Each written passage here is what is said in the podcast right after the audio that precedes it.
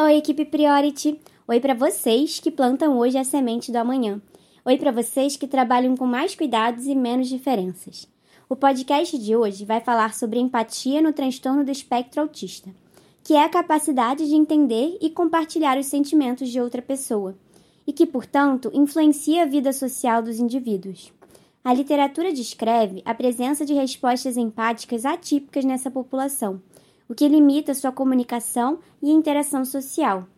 Isso porque a empatia requer o reconhecimento dos estados emocionais, uma capacidade de entender a perspectiva de outra pessoa, que é a empatia cognitiva, e uma resposta emocional do observador ao estado mental de outras pessoas, que é a empatia afetiva ou emocional. Embora definidas separadamente, esses dois componentes da empatia estão relacionados.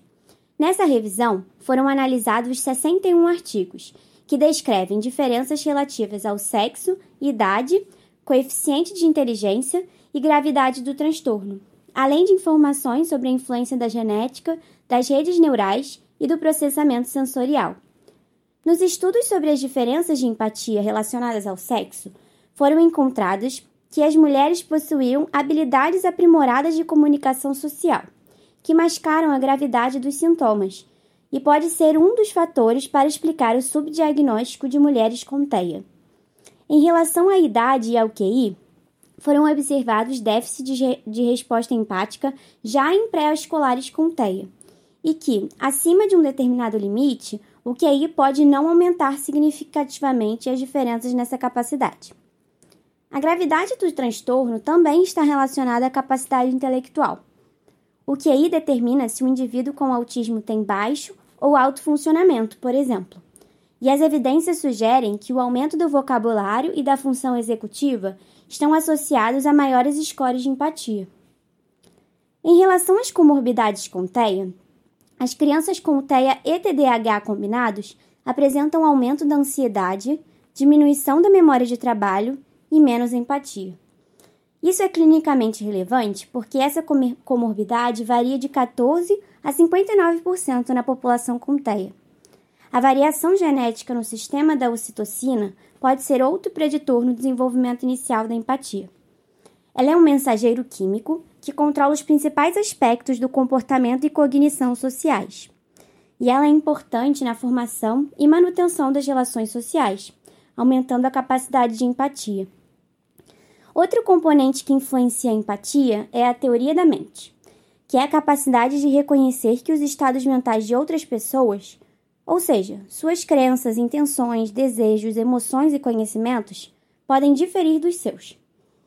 O desenvolvimento dessas habilidades ajuda a resolver conflitos, desenvolver habilidades sociais e prever o comportamento de outras pessoas.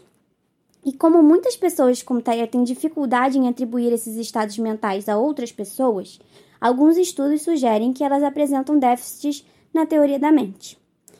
Geralmente, vocabulário aprimorado e função executiva aumentam as, as respostas empáticas. Isso destaca a importância de terapias direcionadas à linguagem e habilidades cognitivas. Em crianças jovens com TEA, programas de intervenção precoce baseados em brincadeiras foram bem-sucedidos em melhorar a empatia por meio do desenvolvimento de linguagem e habilidades sociais e cognitivas.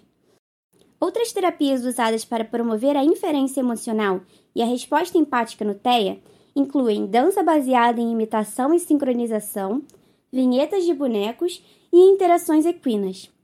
Os indivíduos com alto funcionamento também se beneficiam da terapia, pois ela melhora suas habilidades de comunicação e capacidade de interagir em ambientes sociais. No entanto, esses estudos tiveram tamanhos de amostra limitados e podem não ser generalizáveis. Esse mini podcast foi um pequeno resumo desse artigo para atualizar você. Se você quiser ler mais um pouquinho sobre essa publicação, você pode acessar o nosso material complementar, onde você encontrará o artigo na íntegra e um resumo em português. Além disso, lá você vai encontrar a nossa dica da pesquisa da semana. Até a próxima!